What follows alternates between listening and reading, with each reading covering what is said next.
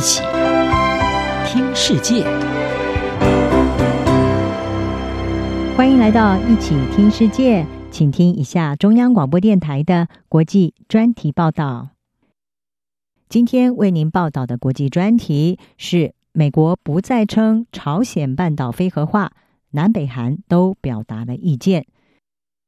在美国总统拜登上台之后，已经向北韩表达了部分善意，不过北韩迟迟没有回应。而这一次，美国国务卿布林肯还有国防部长奥斯汀，他们在这个月访问南韩的时候，将北韩核武是列为优先议题，也显示拜登政府对于北韩问题的重视。布林肯在受访的时候说，拜登政府将会在未来几个星期跟南韩、日本以及其他伙伴来密切的协商，希望能够共同的完成对北韩政策的审查。美国同时也认为，中国可以在说服北韩进行非核化方面扮演相当重要的角色。布林肯他说，美国的北韩政策目标清楚，将会致力于北韩非核化，减少北韩对美国以及对盟邦更广泛的威胁。同时要改善两韩所有人民的生活。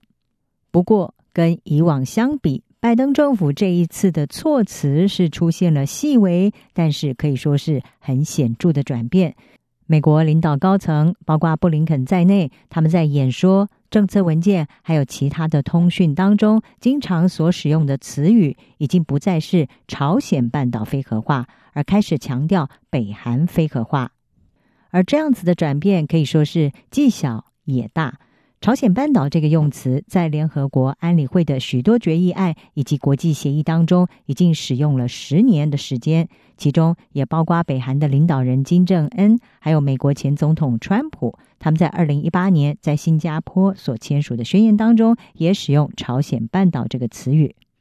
而布林肯他在这个月十八号在首尔的记者会上，并没有对这一项措辞转变做出回应。但是跟他进行会谈的南韩外长郑义荣他表示，强调半岛是比较正确的。而这也似乎凸显出美韩两个盟邦之间存在了一个可能的起见点。郑义荣他表示，这意味着我们在向北韩展示，南韩已经非核化，我们必须好好相处。如果我们可以说朝鲜半岛非核化，那么我们对说服北韩跟进会更有信心。至于南韩的国防部长徐旭，他在十七号的时候表示，盟邦已经重申朝鲜半岛非核化是共同目标。不过，北韩方面是表示，他们注意到了有一项支持外交努力的承诺，要达成北韩非核化。其实，美国改变措辞的做法并不常见。国防部长奥斯汀在这个月和布林肯访问首尔期间，是两种说法都有用到。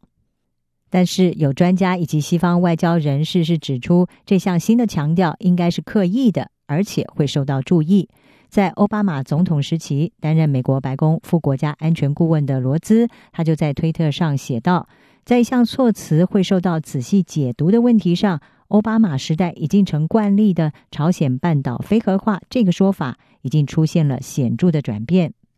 另外，美国麻省理工学院政治系教授，同时也是专攻北韩武器发展的教授纳兰，他表示，片面非核化的意涵对于平壤是行不通的，同时也不可能启动任何的谈判。纳兰他说，北韩非核化这个说法隐含了对北韩的片面义务，而这是北韩从没有同意过的事。而我们，也就是美国，也不曾同意。至于对非核化看法的冲突，北韩也发出了他的声音。北韩外务省的第一副相崔善基，他在十八号发表了声明，就抨击拜登政府有关完全非核化的说法是疯子的理论，必须要在恢复核子会谈之前撤销。而非核化的意义出现了冲突，或者是模糊的看法，也代表了二零一九年以来陷入僵局的核子谈判将会变得更加复杂。在二零一八年，北韩将朝鲜半岛非核化定义为将所有核子威胁的要素从南北韩地区移除，同时也要从朝鲜半岛被设定为目标的周遭地区移除。而这个定义被解读为，就是要美国从南韩撤军，同时也终结美国对首尔所提供的核子保护伞安全联盟。